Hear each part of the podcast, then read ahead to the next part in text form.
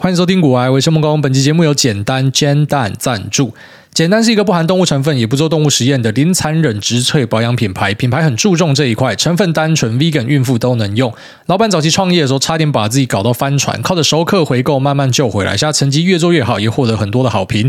简单的工作人员很多都是爱用者转伙伴，用上瘾干脆直接加入。简单只有网络贩售，没有实体通路，省下来成本呢，全部靠过去原料的加强上，让消费者用 CP 值较高的售价买到，物超所值，用过都说赞。那确认在我们这边卖的很不错，今年呢再次回来放福利给大家。简单的保养品，男女都适合。洗完脸只要一瓶，很方便，擦完清爽不会黏。菜鸡尝鲜组有洗脸跟化妆水，吸收很快又不黏。那皮肤比较干的呢，一定要用看看新品保湿精华，保湿够又不油腻，讲究 CP 值的可以选保养老司机。那这组呢还有送洗脸的最划算，也就是三个步骤就完成，补水。保湿锁水，那我自己在蛮推荐简单的产品，因为真的使用起来就像他们的品牌名称一样，简单、方便、大方，男生女生都很方便，都很适用。那结账的时候呢，输入 G O A Y E 就可以享我们主委的限定组合优惠，每满千折八十送面膜一片。那结账再送一百块的购物金，下次使用。来自台湾的优质品牌，推荐给大家。那在脸书上面还有办抽奖活动，你只要到我们的贴文下方啊，脸书的贴文下方去留言。那就额外再抽十位送你五百块的购物金，这边提供给所有需要的朋友们。好，那我们这一集跟大家开箱防疫体验营哦，Part Two。上一集跟大家讲说，从意大利回来采阴三次，那入境的时候呢，还是采到阳性，所以我跟我儿子呢就被送上救护车再去医院。那我老婆就是以陪病者的身份陪同。那上一集是讲到说，我们要等结果出来才可以知道可不可以回家嘛。那现在是已经回家了，非常幸运，就是大概在医院待了六天。那两次采阴，我儿子是两次采阴，那我是呃一次采阳，一次采阴。那采阳的部分呢，是 CT 值好像三十六还是三十七，就蛮高的。反正就是说已经没有任何感染力了。那验抗体呢也有验到，也就是说我们其实是旧案例。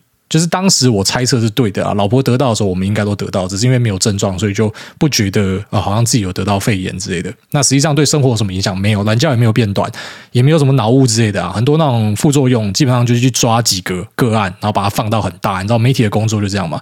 那我也知道，我讲了这样的东西之后，就会兴起一些波澜，好像有些媒体就拿去报，比较礼貌的会私讯我，啊，私讯我也不会回，因为我已经讲过说我不要受访了。好，你自己也在你给我的留言里面提到说我不要受访嘛，所以。你自己知道啊，那再来就是啊，其他有些媒体还是拿去报，我看有三家拿去报，应该是互相抄彼此的稿之类的。那当然你要报就算了，只是我很讨厌被报另外一个原因，就是因为任何的。我觉得有点名气的人啊，我不会，我不会讲我自己是名人，我也不喜欢讲自己什么名人之类的。但你只要被爆呢，就一定会有人出来吐你哦。那我当然就会看到这样的东西。然后我就是那一种，我被吐，我就想把你抓出来电的。那我就会想说去留言，然后我也去电你全家，我去做人身攻击，然后叫你来告我。你告我之后呢，我就要查出你住哪，你是谁，然后换我来针对你之类。我就是这样无聊的人，所以我就想避免这样的纷扰啊。我就是想要避免这样纷扰，所以我就希望不要有任何人去报道我之类。但还是报了，那我还是看到这样的留言，就有两个。好，我一直在想说，他妈雅虎的留言区，其实雅虎留言区我不知道大家有没有看过，雅虎留言区真的是一个充满极端仇恨跟那种，就是你你不知道去形容说，到底社会上的这些人，实际上他们是在什么地方？这些可能都要预防性羁押，都要把他抓起来，都是怪怪的。就两个，我点进去看他们的留言，就到处都跑去吐人哦，到处都在吐人。然后呃，讲到中国的东西，就中国好，中国赞哦，谷爱凌赞。那我想说，你怎么不移民去中国啊？反正我就被这样的人吐说，我用健保很恶心。我想说，干你老爸脑瘫，你老妈洗肾，还是说你生物线卡到？你用健保，我都没有说什么。我缴的税搞是你的几百几千倍，你这种他妈美红干的，还要跑出来指导说什么谁可以用，谁不能用，谁恶心，谁不恶心？哦，我之所以不会主动去支持健保，因为我当然知道它是好的社会福利啊，没有问题啊。只是很多在挺健保的人，他们就会把这个当令箭，你知道吗？他们就想说啊，谁有资格用健保，谁没有？那其实这个不是你可以决定啊，大家都有付这个保费嘛。而且付这保费，我们大家都知道，保费是养不起来的，它是要用其他的税金去 cover 的，因为它有点像是一个社会福利。我当然也支持说，今天就改成实支实付之类的。那反正你有需要，你要用多少啊，就是一定程度的补贴。进入商业保险的阶段，我觉得赞啊，很好啊。我觉得为什么说我这种缴得多的。然后我用的点数格外比你少，我讲我是第一次住院，哦，结果我要被网络上的人这样诋毁。其实看来就很不爽啊，但后来想一想就算了，因为其实出院真的非常的高兴。我跟大家讲，就是因为我现在看到有一些海外的朋友私讯我，然后讲说，呃，分享一下心得哈，然后以及他跟我讲说有个自救会，我看到海海外自救会有两个，然后在脸书上面还蛮大的，然后上面就有很多干文，就大家的心得是，呃，那种最惨的就会拿出来分享啊。其实我们算是相对幸运，而且有点那种塞翁失马焉知非福的感觉。这最惨最惨的案例是这样，我跟那个海外的朋友讲一下，就是呢，你今天如果回来你是带小孩的话，这个是潜在最可怕的。如果你有带小孩，真的非常可怕。你人越多越可怕。好，如果说你是一个人就还好，但如果你越多人就越可怕，因为它有一个 bug 是这样：如果你今天回来啊，然后你们跑去旅馆住，已经住第六天了，那你知道现在防疫旅馆现在就被验出来是有吗？只要验出来有确诊，你们就 extend，然后你就要再往后再增加隔离的天数。那如果说往后增加，又换另外一个人有，恭喜你会进入一个循环，就是一直增一直增，妈隔到你哭出来这样。然后如果说你今天被送到医院去的话，然后那个医院的环境呢，我必须得说人的部分绝对没问题，而且蛮多的这个护理师跟医生是我们的听众。今天有一个医生就很可爱，他用那个呃病房里面的口音，然后跟我讲说啊，我跟我老婆都是听众啦，我是妇健科医师啊，然后跟我聊天。啊，然后说，哎，我给你建议一个东西啊，你跟听众讲说，不要每次都祝你平安、啊，祝你别的东西啊，换点新的啊。我觉得他讲的是对的，就是以后后面留言的，拜托换一点新的梗，可以祝我发财之类有的没有的。啊，反正呃，医护跟这个呃医院的工作人员呢，都都非常好，但是医院的环境就没那么好，那也不是他们可以决定的。那你要活在两个监视器之下啊，然后以及护理师随时冲进来，那也不是他的错，就是他本来就随时可以冲进来，然后以及呃。天气还蛮冷的，然后又很潮湿，这样，所以像我们有带小朋友的，其实很痛苦。我们一直很希望他早点放我们出来。那最后面呢，也符合条件，所以就早点出来了。所以在那边给海外的朋友建议，如果你今天是有带小朋友的。你先等啊！我真的会诚心建议你等，因为像我们这种是很幸运，就是我呃关了六天出来，那居家隔离再加呃这个自主管理哦，再额外再加十四天，所以这个对我来说是可以接受的。可是，在海外自救会里面有看到蛮多的人，我之前都不知道海外自救会这种东西，是后来人家跟我讲，我才我才点进去看。那那种最惨最惨的，有一个妈妈带一个小孩，干住了三十五天，哦，隔了三十五天，那个真的会隔到崩溃，那真的会隔到这个心理会出问题，这样嘛。所以，其实如果你今天回来是有家人带蹭的，你们这样一大堆人回来的，真的非常建议你们要拆散哦，因为如果说你们是带蹭回来，你轮流感染，你们就完了，你们就要在里面住住到爽为止。那整体来说还不错经验的，我就是出来之后，我回家第一件事就是深呼吸，然后觉得。再也不要被关了，这让我想到当兵的时候。其实上一次自由被剥夺就是当兵，干当兵真的是每个男人的回忆啊。然后当兵的时候，呃，我们那时候在大五营然后，因为我是特战伞兵，那特战伞兵要去大五营受伞训。然后在受伞训的时候，其实我跟我邻兵就自作聪明，因为那时候真的每天晚上太热，你知道我们要睡觉要去装冰水，然后就抱着冰水壶睡觉。然后你你醒来呢，就会发现你的床垫上有一个人形，因为你就流汗流到炸掉。然后我们会在外面炸鸡排。什么叫炸鸡排呢？就是大家站到走廊上。然后撒痱子粉，撒满满的，就跟鸡排鸡排裹粉一样，因为你这样还睡得着。因为他会强迫我们挂蚊帐，然后说纪律说要挂蚊帐。然后寝室里面可能三四十个人，然后电扇就只有两台，所以你根本吹不到。所以我跟我林兵有一次就突发奇想，然后说：“干妈，蚊帐真的超热，就我们平常都要把头探出去，可是你其他地方还是要锁好好的，你不能让班长看到说你有把脚伸出来或什么的，你会出问题。所以我们就偷偷的把头伸出去这样。然后有一次想说，如果我们今天蚊帐不见的话呢，班长就不可以说什么。所以我就跟我林兵。我们就半夜就突发奇想，就把蚊帐拆掉，然后蚊帐有那个铁架嘛，我们就拿那个铁架，然后去高抛，我去外面就抛到没有人看得到的地方，很高兴回去睡觉，然后说耶，终于通风了，然后就半夜被挖起来干一顿，然后还是去这个库房把 把那个铁架找出来，然后找出来，然后以及隔天叫我们去把我们丢掉的那个铁架找回来，反正就强迫我们一定要这样。然后上次觉得这种自由被剥夺的生活就在当兵啊，我当兵真的是还蛮痛苦的。那这种自由被剥夺的生活重新回归正轨的时候呢，就会觉得嗯，生活真的很美好了。所以，除非你是想体验这一种，呃，就是你平常已经过太爽，然后爽到你已经不知道这个人生目的在哪的时候，欢迎哦，欢迎回来做一下这个防疫牢。好，防疫牢做下去之后呢，你对人生会有很多新的看法。好，那接下来我们就进入市场话题。首先，先跟大家聊一个啊，蛮多人很在意的，然后关于手机相关的一个主题，就是说高通呢要去台积电投片它的 A Gen One Plus。那这个 A Gen One Plus 呢？呃，你可以想象成是它本来的 A Gen One 的一个加强版。哦，那 A Gen One 对标的对象是谁？就是联发科的天玑九千。哦，那可能就是苹果的 A 十五、A 十六这样，反正就是呃大家的旗舰晶片啦。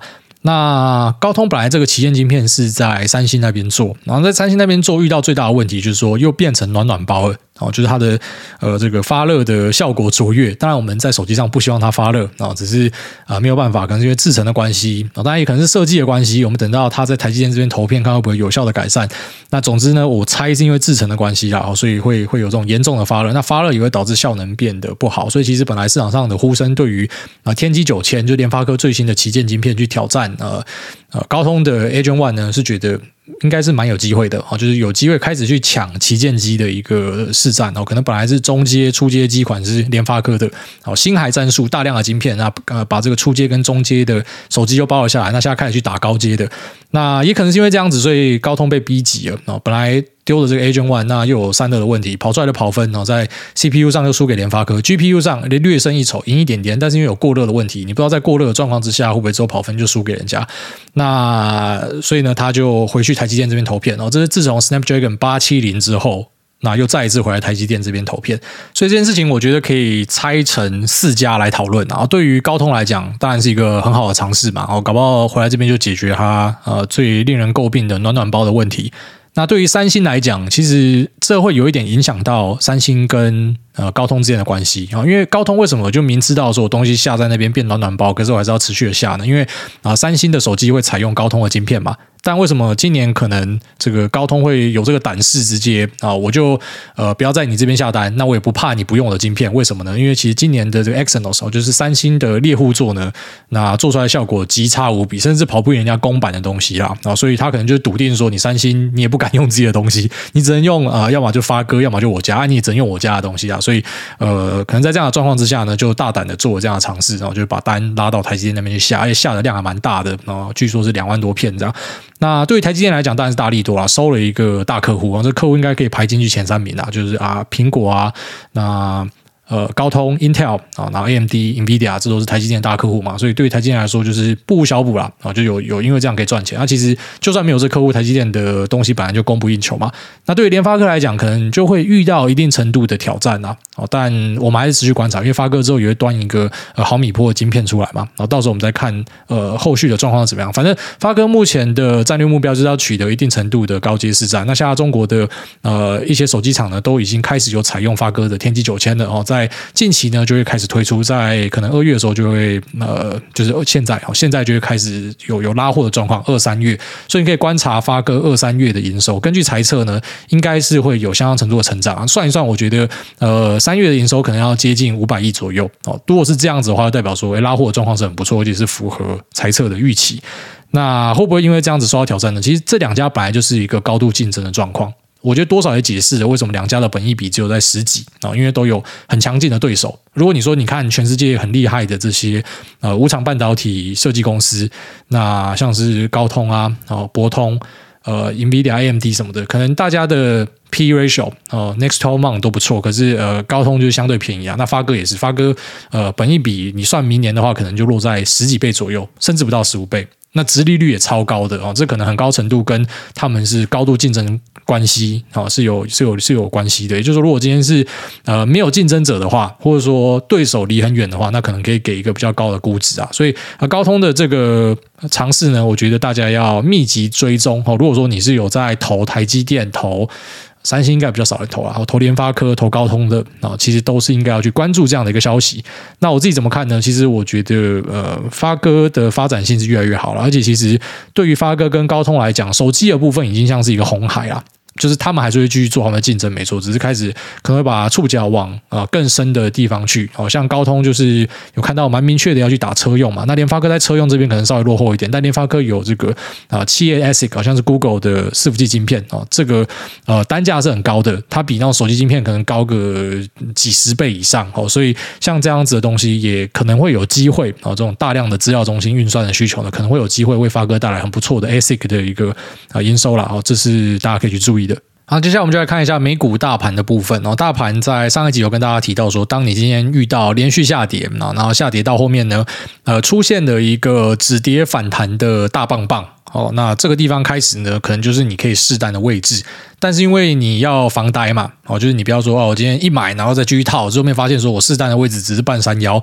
那最好的做法呢，就是你还是拆成几批去打，但你不要拆太久，什么拆成半年之内没有必要了。好，如果说你手上是有现金的话，你就呃在一两个月内把它打完就好了。好，那或者说你有持续有金流的话，你可以挑一些你觉得很不错的时间打。但如果你是一个呃现金流稳健的人，你甚至也不用挑了，你就每个月有钱进来你就一直打。好，就本多中胜流就是这样玩的。但如果说本没有那么多，你会希望打在一个效益更好的地方嘛？虽然有时候聪明反被聪明误，但没关系嘛，我们就尝试看看。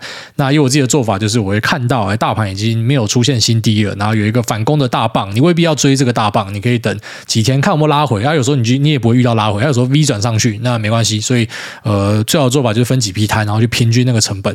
那这是我自己实物上来做的做法，然后所以在接下来我会持续跟大家讲说，哎，我会怎么样看？那我们等可能半年、一年之后，你就可以回头看所以，我的那个轨迹长什么样子。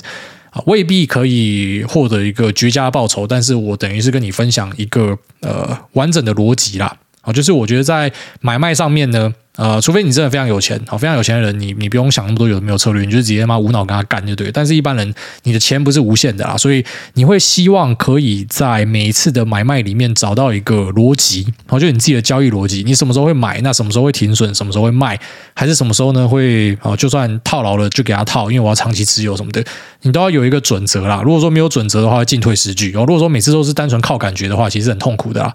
但，其实市场上有人会跟你讲说，就是看盘感做事，那可能就极短线的啦。但如果是做那种比较中长期的，呃，基本上我们还是会有一定程度的策略，因为策略就是协助你防呆，然后协助你在呃，举例来说兵荒马乱的时候，近期就是嘛，哦杀的乱七八糟的时候，如果说你手上都没有策略，你也不知道你自己买的是什么，你一定就是乱砍。你绝对就是乱砍，然后之后看到有涨就乱追，然后之后再跌回来，你就再继续乱砍，那你钱就没了。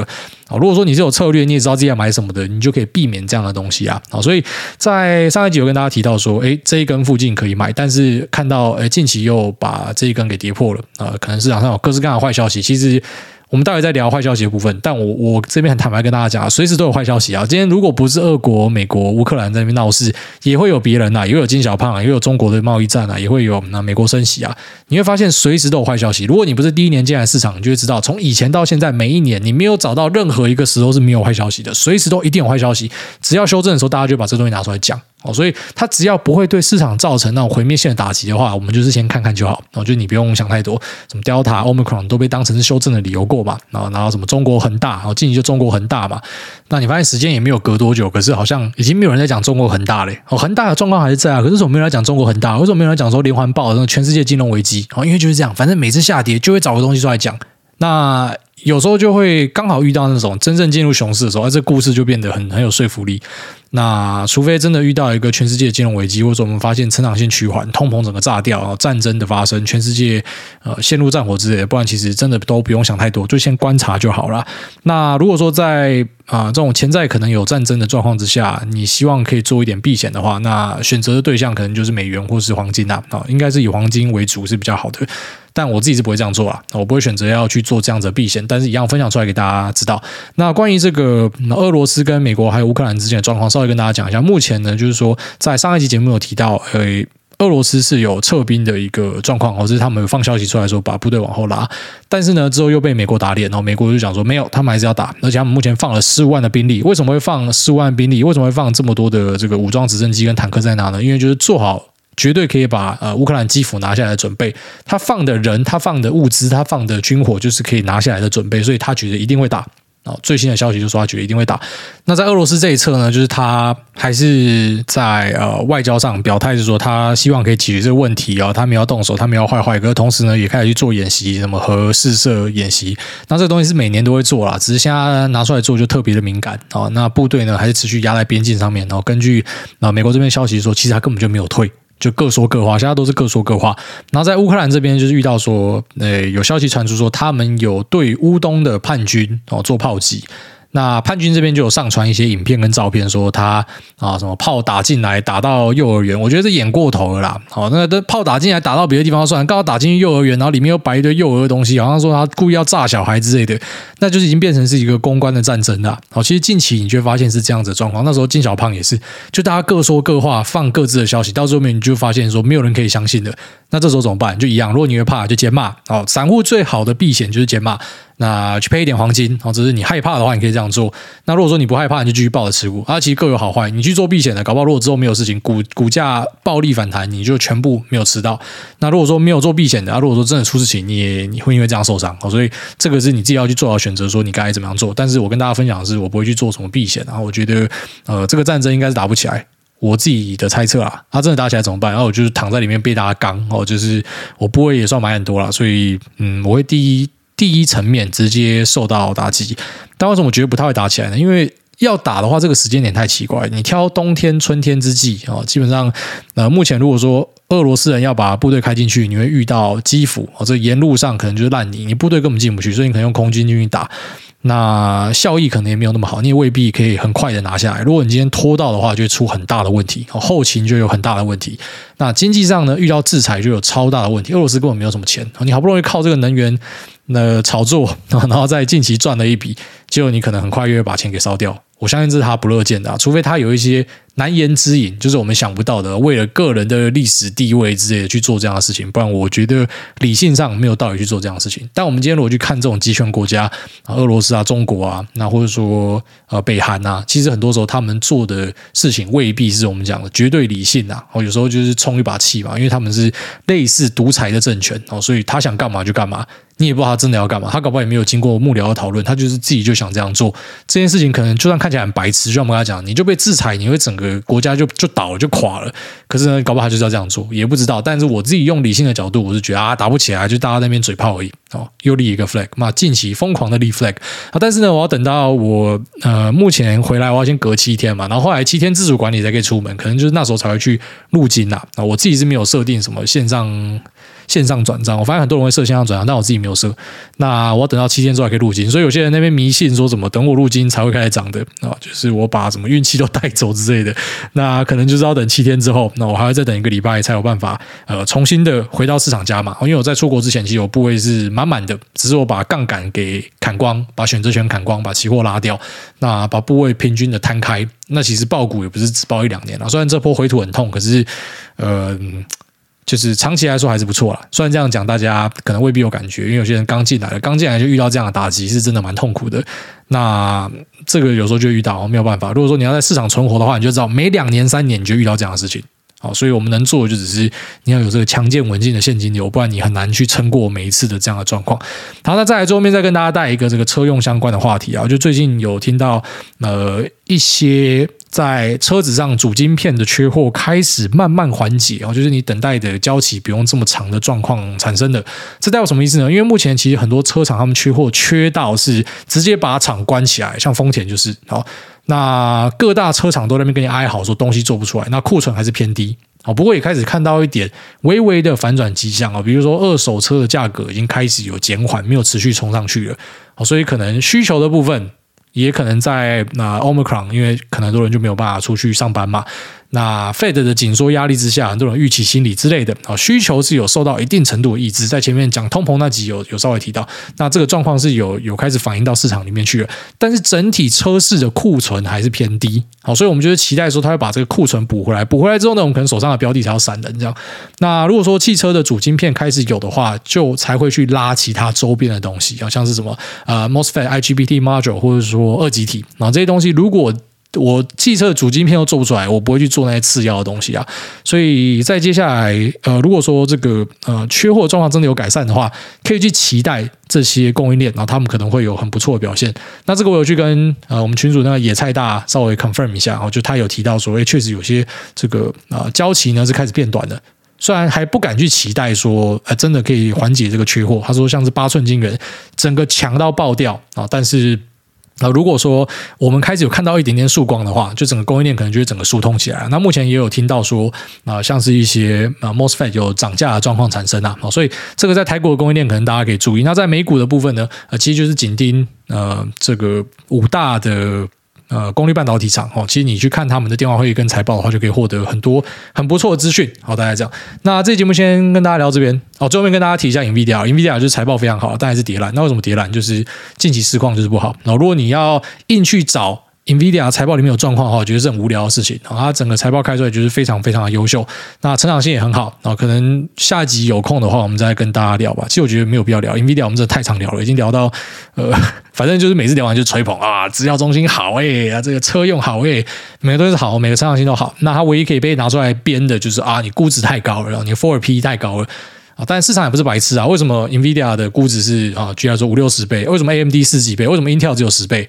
啊，真的是因为 Intel 可以拉到四十倍吗？还是说是呃，就是 NVIDIA 跟 AMD 是太高啊？未必，说不定会在中间找到一个 middle ground。好，但是 Intel 就算它只有十倍，一样可以大跌啊。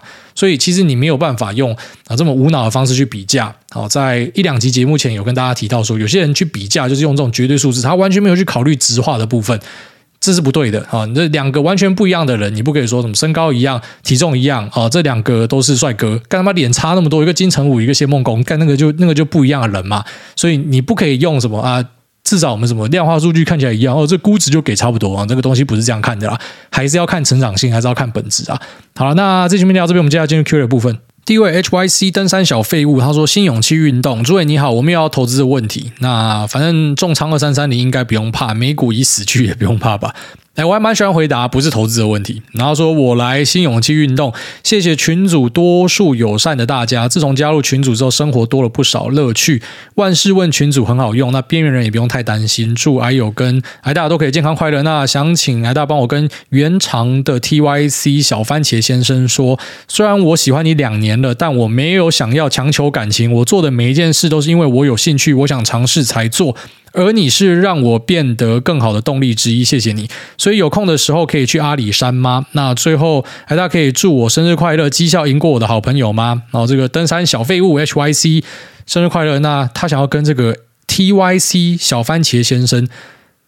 会叫小番茄先生的应该是有毛病的人吧？你确定你要跟这样人表白？好，没关系，我帮你们促成一下。好，一起去爬个山嘛，我爬个山看一下嘛。就有时候两个人相处起来，然后特别是这种一对一的时候，才可以验出来说到底是合不合啦。所以祝你们一切顺利啦。然后那表白的部分要稍微小心一点，就有时候不要把那个感情推得太快，有没有？大家慢慢来，慢慢试。那有时候你把。把这个牌直接摊出来，会给对方一些压力啦。好，但是在我们这边凑合呢，我是觉得没有什么太大问题哦。祝你们都可以去阿里山上。好，下面美股买到 Meta 赔到脱裤，五星吹吹关于年轻人出社会的资产配置。那癌大你好，自己是去年五月进入股市的小菜鸡，和大家一路走来，真的感觉投资赚钱没有想象中容易。小弟最近要毕业，正式步入社会了。那听到癌大说不希望自己的孩子未来也炒股，因为真的不容易。不是说不希望啊，就是说我希望他去做他想要的事情。因为很多人会讲说啊，你做。做股票啊，你做节目啊，你有没有希望你孩子也做一样的事情？哦，不会啦，他想干嘛就干嘛。然后说小弟刚好有一点不动产挂号土地，大概两千平左右。哦，这个最近屌哥越来越多，刚毕业就有两千平，这真的是优秀。他说目前市价大概是八千到一万，哦，所以就是两千万喽。那上集听到癌大的 four percent rule 以及时间对于复利的影响，那是不是这笔钱要尽早参与市场比较好？因为附近持有土地放着不管的下场其实都没有很好。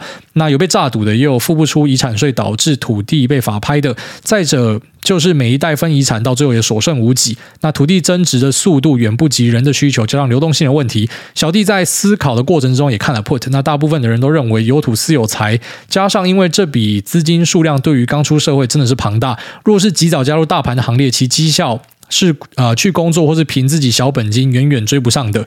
不过这样子搞下去，很有可能会成为亲戚口中的败家子。大部分华人都太喜欢这种保本的概念，但是资本利得去算土地的话，报酬率是不好的，本身也不会孳息，等于是变相的持有防守性资产。那乡亲癌大，若是癌大刚出社会的时候，我有这样一笔土地的话，还会走上全职投资的路吗？还是说大盘买好买满，直接原地退休？呃，这个如果说我自己的话，我会选择去看可不可以把钱贷出来啊，我会这样做啊，就是把钱贷出来，然后丢进去呃市场，或者说你讲的大盘哦。但是如果是我的话，我不会丢大盘，我会丢市场，因为我对于自己的主动选股是有点信心的。但如果说你对于自己的主动选股比较没有信心，你要拿去当这个丢大盘，那大盘因为为你产生孳息，这样的话其实是可以这样做啦。哦，因为现在利息低嘛，所以可能很多人会有这样的一个尝试。那。长辈的概念也不是说是错的，因为对于很多长辈来讲，他根本就不喜欢股票资产这种东西。股票资产它变态的地方是它是会腰斩的，就是没有什么大事哦，哦，可能就是一个那种股灾就腰斩。实际上公司是一样的啊，啊，整个全球的环境也是一样的啊，它可能就是暂时库存偏高之类的。有时候就遇到这些靠背式，妈，那些东西就直接跌掉一半。有些长辈就不喜欢这样的东西吧。那土地对他来讲，我放着在那边，那慢慢涨，我就很高兴的。啊，那如果是使用杠杆的，很多人买房子之所以说，呃，房地产报酬率很不错，是因为大多数人去买房地产是开杠杆去买嘛。啊，如果说你敢开杠杆去买市场，那其实市场不会输，只是市场的波动真的太大了，所以有时候你那个心理就扛不住嘛。那如果说你是用这种贷款的方式，你不是用融资的方式啊，就股票融资的方式，那你就不会有断头的问题。只是你要想你耐不耐得住那个回吐，哦，那个回吐下去的时候，那是很可怕，那是那种你会觉得你命会不见的啦。所以，呃，要把钱带进去市场里面，你一定要做好很充足的准备，而且我建议你要先试个几年，即便你是丢大盘一样哦，就是你要先试个几年，你要先确定这一套是可以这样做，你再这样去做。因为你想那钱摆在那边，它不会不见啊，你不要现在就去想说什么啊，放在那边他都不会孳息。可是你要想，你的经验还不足啊！如果你现在把它赔掉，真的太可惜了啊！所以最好的状况是你先稳定之后，然后慢慢来，我就一步一步来。你开始带一点点出来，那就加大你的部位，可以这样试看看。然后但是不要什么七早八早就想说要直接把它他妈 all in 干进去啊！如果说今天遇到市况不好的时候，你压力会很大。你不要很年轻就把自己放在一个绝境里面。那下面这个社畜人生闷闷闷，他说威航旅客，哎，大家好，想到之前我常搭威航 VIR 到名古屋，那还有印象，那不知道。有没有搭到挨大开的飞机？如果有的话，就真有缘。会这样问的原因，是因为好几次在坐飞机的时候，觉得机长的声音很好听，很有磁性，空姐很正，不过人很少。那加上都是红眼班机居多，所以印象深刻。那想请教挨大，目前股市本金不多，大概一百五十万。那目前都是零零五零相关的 ETF，大概七十趴，和金融个股三十趴为主。想要慢慢累积储蓄退休金。那目前的工作是公务员，现金流正常，每个月大概有一万五可以投入。那还有房贷大概两百万要还，挂号现值一千五百万。那我知道挨大的重点是分批投入和买 ETF，在不考虑国外之下挂号，他想和国家共存。那目标是慢慢累积储蓄退休金，期待年化报酬八趴左右，应该合理吧？呃。八趴是偏比较乐观一点啊，如果你说抓个五六趴，我觉得还算合理哦，就是以近年来看，但是当然你长期来看未必会有这样的一个趴数啊。但是六到八 OK 啦，算可以了，我可以期待这样的一个趴数。然后说另外想要请教，之前股灾买的主题是零零六九二，因为张数不多，大概十张，虽然报酬很好，但赚太少哈，想全部转换成市值型的六零八，那需要全部卖掉分批再买六零八，还是放着就好？若大盘真的跌到十年线，来借房贷出来分批压，这个想法可行吗？那先感谢挨大，祝福您阖家平安，身体健康啊！首先，你刚刚前面讲那个 VR 飞机，对，以前我是 VR 机师，那只是呢，我在受训的过程之中，我们就集体被 fire 掉了啊，我们就集体被 fire 掉，所以其实没有撑到上限啊。那后来我的同事有继续飞，啊，我就没有继续飞了，所以你不太可能搭到我的飞机。那下面就是说，呃，跌到十年线借房贷出来分批压，这个想法可以吗？以过往的回撤啦，哦，台股在十年线等于致富密码，稳赢哦。过往的回撤稳赢，你只要在十年线这边打，你就是一定赢。除非你打了之后，你是用什么杠杆的资金，你遇到断头，因为有时候在十年线附近还是有很大的震荡。可是如果你在十年线买，你等个一两年之后，你就会谢谢自己啊，因为我们有这个国家的国安基金会护盘了。那你说下次会不会一样？我是猜还是会一样啊，但当然有些人就会赌说这次不一样嘛。末日论者就觉得这次不一样，这次不一样。但是我觉得下次应该还差不多啊。所以如果说回到十年线的话，我确实会做一些比较大胆的操作。但有时候就很怕你，然后觉得说你带房贷进去，就像刚刚前面那个老哥一样啊，你真的带房贷进去，你知道，其实当你今天背了这个贷款的压力，你背了这个杠杆的压力，很多人的心态是完全承受不住的。所以，除非你长期就有这样做，那只是你等到一个好不容易的机会，你选择把杠加进去，慢慢打。哦，呃，在这样状况之下呢，可能对一般来说耐受度是比较有可能性的啊。但如果说你是呃在心中盘算，然后真的等到那个状况，你要这样去打，啊，你就再遇到一个十趴的修正，我猜大多数人根本就受不了啊。就像你十趴修正，你如果是把这个啊房子的钱贷出来，举例来说，你一样是呃像像房贷一样贷到这个五倍好了，然后五倍的杠杆开下去，十趴跌很痛诶，你可能心里面就完全扛不住了啊。在二零二零年三月的时候，你知道有超多纯股族停损。你现在回头看，已经觉得不可思议，干怎么可能会停损？我跟你讲，真的股灾发生的时候，大家都是他妈皮皮剉。其他美股就是类似的状况。你看美股下一堆人，就是好好的股票就要把它停损掉，没有办法吓死了啊！所以呃，有时候真的比较高估自己的抗压性啊。然后再来就是说，啊、呃，要不要把这个零六九二换成零六零八？其实我觉得没有太大必要哦。他们之间呃还是有一定程度的关联性。那六九二也不是说它是一个不好的标的哦，只是它不是我喜欢的主题。但你说要把它换过去嘛？我觉得是没有必要。就可能你新入金的东西去丢你想要的东西，这样就好了啊。因为那个六九二本身也是一个可以长期持有的东西啊，我自己觉得。好，下面这个 A 等等，他说薪水要让家人朋友知道吗？哎，大你好，我这个人比较没有想那么多。通常别人问薪水或者说案子赚多少，我通常不会去避讳。那但是我女友则不然，她知道后都会直接靠背我说钱这种事情让我知道就好，其他人就含糊带过或是随便打一个区间就好。那除了我之外，不要让任何人知道你的底细。不知道挨大如何看待这件事情？感恩挨大，祝挨大一家平安快乐。我是还蛮相信所有财不露白啊，就说你今天把你赚多少钱跟别人讲，呃。正向的结果是什么？正向的结果可能就是有些人会趋炎附势嘛，啊，知道你会赚钱，他就想说，呃，我要认识你，我要帮你。你知道，其实有钱人为什么可以钱滚钱？有很大一部分是因为钱是会往上流的。好，水是往下流，钱是往上流的。就是大家看到有钱人，其实你会更想要去贴近有钱人。你哦，我帮你做事情，我帮你介绍人，因为你想要去 impress，你想要去让他觉得说啊，你是一个啊可以用的人。有一天他会注意到我，他可以把他财富分给我。很多人在有钱人面前就会变这样，所以财富会往上流，就这样。因为你会不由自主的去帮这个人做事。所以当你今天去展示你的财力的时候，可能呃往好处想就是有这样的状况啊，往坏处想的时候，坏处就是啊，可能就是有些人会想要呃对你不利之类的。好，所以。不管是好或是坏，好像都不是这么样的一个好事哦。那好好的部分，算人家可能会丢资源出来跟你 share 什么，可是你就要去注意说，可能接近你的人都不是呃纯粹的好意，就纯粹的好朋友。所以，当你今天把你的啊财务状况所有东西都摊在别人面前的时候，确实会为你带来一些麻烦啦。这个也是我在节目录了一段时间之后才开始意会到的。你知道，其实一开始在在台湾经营投资社群其实不容易，你知道吗？当我今天经营投资社群，很多人就喜欢呛说，他说你那国外到底会投资？啊，我就丢对账单，啊，丢了之后有些人就说他对他对账单是造假的，就先会这样讲啊，他造假的，或者说哦，他只敢结一部分，好，那我今天丢一个大笔的，或者说我连续丢个几笔，像之前丢什么呃期货单，那有些人就就忽略，就是你丢完之后，他可能真的打到他，他就闭嘴。啊，有些他会一直嘴你嘛，啊，你真的打到他就闭嘴，那可是他闭嘴之后，你就发现说我为了证明给你看，或者说我其实当时没有想这么多，但搞不好有些人看了之后就开始骂，在想说要绑架我还是什么绑架我儿子之类的。我后来想通这件事情啊，所以就对了。哈，如果有别人要讲说我不会投资，或者说什么啊，我是穷鬼，随便你讲啊，反正生活。是怎么样？只有自己知道嘛，Money in the pocket 嘛，只有你自己知道嘛。所以女朋友说的东西是还蛮有道理的，就是财不露白。呃，在这个社会上，我觉得是一个该奉行的东西啊。但当然，如果今天是你的好朋友问你的话，我觉得你就不用避谈。好朋友就不用避谈。好朋友，如果你去避谈这个，我觉得有时候也太小气了。然后就是他想要知道，你就让他知道。但如果说是一般人啊，什么一般的亲友，就不用讲那么多了，因为只会制造麻烦。有些甚至还跟你借钱啊。下面一位这个志毛毛他说，五星吹捧吹到波吉王子会讲话。那吹捧吹吹，先祝诸位一家平安出关救美股。小弟是某甲国营船产菜鸟员工，那今年预计公司会发不少奖金。想问癌大，如果平时就有认购公司股票，钱是否就不应再自行购买公司股票，避免资产过度集中同一档股票呢？啊，如果说你是用风险控管的角度的话，这样说是没错的。但如果说你在公司是有能力，或者说你有这个消息能力，哈，是可以取得一些啊关键的数字的话呢？那当然，其实对你来说就是很大的优势啊！哦，你要继续压你的公司，那靠它发财是可以的啊！就是有蛮多人都是这样做的啊，就是因为你对这个产业很熟悉嘛，所以呃，你对于外面人来讲，他可能要知道东西就是法说会什么，可是你可能在第一线，你可以马上知道一些状况。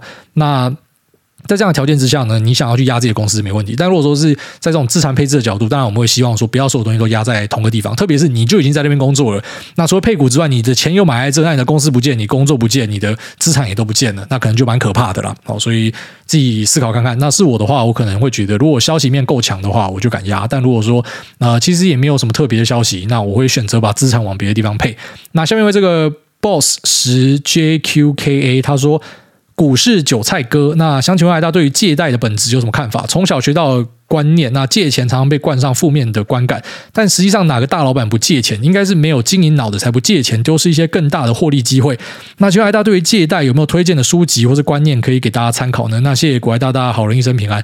而借贷这件事情呢，很简单来想，就是你去做空货币。然后你去做多你的标的，你借钱创业就是你去做空货币，然后你去做多你的创业的东西。那你借钱炒股一样的道理，借钱买房一样的道理。所以借钱本身，它只要利息够低的话，你就可以把它想象成利息呢，就是资金的成本。我今天如果可以用这样的一个资金成本换来一个很大的效益，那我是白痴才不借钱。哦，那你说大老板都借钱，没错，很多大企业就是他账上现金可能也够啊，他为什么还是要发债？为什么苹果还是要发债？啊，就对啊，就是可以发债就发债啊。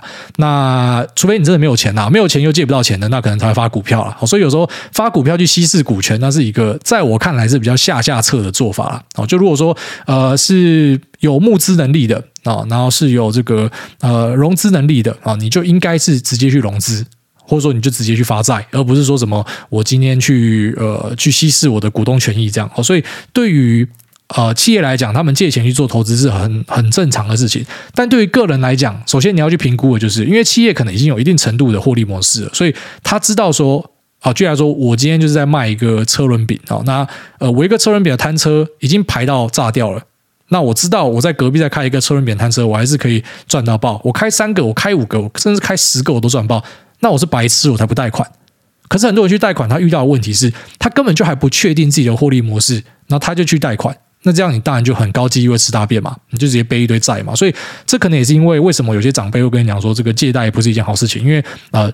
可能大多数借贷人都没有好下场，除非说是借贷买房。借贷买房在台湾好像是无敌的存在，但借贷炒股、借贷创业，特别借贷创业死掉的人应该很多。那借贷炒股应该也蛮多，就因为这样死掉了啊。除了一些可能蛮聪明的，知道怎么样做这个啊适当财务杠杆的好，那他们可能借由借钱来做一些财务操作，他是可以有好下场。但是大多数确实听到呃非企业界的呃自然人他去借钱，然后不是买房是买其他东西的，可能这个下场都不太好了。但是借贷本身它不是错的，而且现在资金成本这么低的时候，我觉得这是一个非常好的借钱环境。好，只是你借钱你要干嘛？重点就是你借钱你要干嘛？好，下面因为这个 S M L O 他说，恭迎梦工回国。那小弟最近终于不再当汁男，趁着前一个月的美股下修，把年终投入了美股股海，小小资金散打在 Tesla、Nvidia、AMD、Apple 跟功率半导体上。那除了特特买入隔天暴跌十一趴之外，其他都在不错的价位开局。然后看着持股在这个 Everybody 盘载浮载沉，有时候爆射，以为自己少年股神抄底成功；那有时候大暴跌，开始怀疑人生。但是用 Moving Average 看，其实也就是平盘而已，还是相信自己的选股。那时间拉长，拉出漂亮的成绩，期待欧系主力出关入金时，美股可以再展雄风。那最后想请诸位把麦克风交给诺亚，听听他对未来台美股的看法。他妈诺亚在外面吃饭呐、啊，没有办法鸟你啊。那。呃，你讲的没错，就是我我也在群主很常跟大家提醒这些事情，就是你近期看到这个盘，你觉得很痛苦，没错，可是你格局稍微拉大一点，你不要只看今天，你不要只看昨天，你会发现说它已经在同个位置在那边震了，哦，所以其实已经算是一个。盘整只是很剧烈的盘整，除非你又看到一个新的区间产生，又往下突破之类的，那可能你的资金就 hold 紧一点，然后就是静待下一个落底。但是目前其实是在差不多位置啊，所以在这种时候你去做那种动能交易的，就会直接死掉，你绝对直接死掉。你那边追高杀低，追高杀低，你钱就没了。所以 hold 住等待机会，或者说等待更多的钱入境，可能是一个比较好的做法。或者如果说你是真的很看好这个市场的话，那下面为这个拉链卡到机，他说空出汁来，请问诸位是怎么样给个股本益比的呢？我是参考过往二到三年的最低跟最高去估风暴，然后最近万八怕怕的不敢下多单，但一跟去年啊七月的万八比，现在是 GG 发哥拉起来，似乎比较稳，所以专注在个股的价格进出，指数只是参考。那况且 GG 发哥也还算便宜，再跌还不买爆。那除非遇到黑天鹅，不然万八震荡感觉会到第二季吧。感谢诸位回复。其实台股这一波有好几次想要进攻。只是每次进攻的时候，妈美股小弟就是跌，所以美股小弟跌，你看台股就就联动嘛，因为没办法，那个费城半导体他妈剉赛干 TSM 就下去，然后台股就跟着下去，然后发哥就跟着下去，好，每次大权值就跟着下去，跟着指数跑嘛，所以呃，我觉得台股其实本来是有要继续打，因为你看他都跑去拉权值股，就是那个资金是有决心的，只是你就遇到那、就是美国的盘势不好嘛，那全球其实相当程度是有就是有联动的啦，所以会不会有可能就是拉不上去，后面就反手出啊？台股其实有蛮多次是这样子的剧本啊，但。你讲的没错，就其实啊，像什么台积电发哥，它并没有离去年的盘整位阶太远。也就是说，去年跟今年的价格是差不多的，但是去年跟今年的获利是有差的，那成长性是在的，他们的啊成长性可能都可以抓个呃十五到二十趴以上的一个年复合成长，在未来的三年这样，所以呃在这样的条件之下，现在就是比之前便宜很多嘛，所以你说他们便不便宜，可不可以买？我是觉得是我的话，我觉得没有什么好不能买的啊。好，但是去担心大盘位阶，确实很多人都担心事情啊，就像以前呃。我现在我现在回头看以前，我觉得好扯。以前我们都会讲说，不怕一万，只怕万一。台股每次摸到万一就准备去死。哇，干他妈台股是万八哎！哦，如果说你一直有这样的想法，你永远都不可以买股票，因为嗯，怎么讲？就以前过往的经验，假设会让你有这样的锚定现象的话，其实到最后你会发现你什么东西都买不下手了。哦，所以呃，整体来说，我觉得。就是你你的这个想法是还 OK 的，好，就是说专注于个股进出，那指数只做参考，我自己也会这样看。然后你说，那这个怎么样给个股本益比呢？